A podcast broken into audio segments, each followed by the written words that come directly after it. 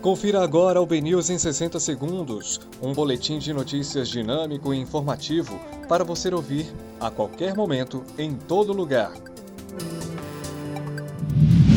Olá, uma excelente tarde para você. Hoje é terça-feira, 8 de setembro de 2020. Eu sou Eliezer Santos e esses são os principais destaques do BNews 60 segundos. Secretário de Segurança Pública da Bahia fala sobre exoneração e denúncia contra a delegada Maria Selma.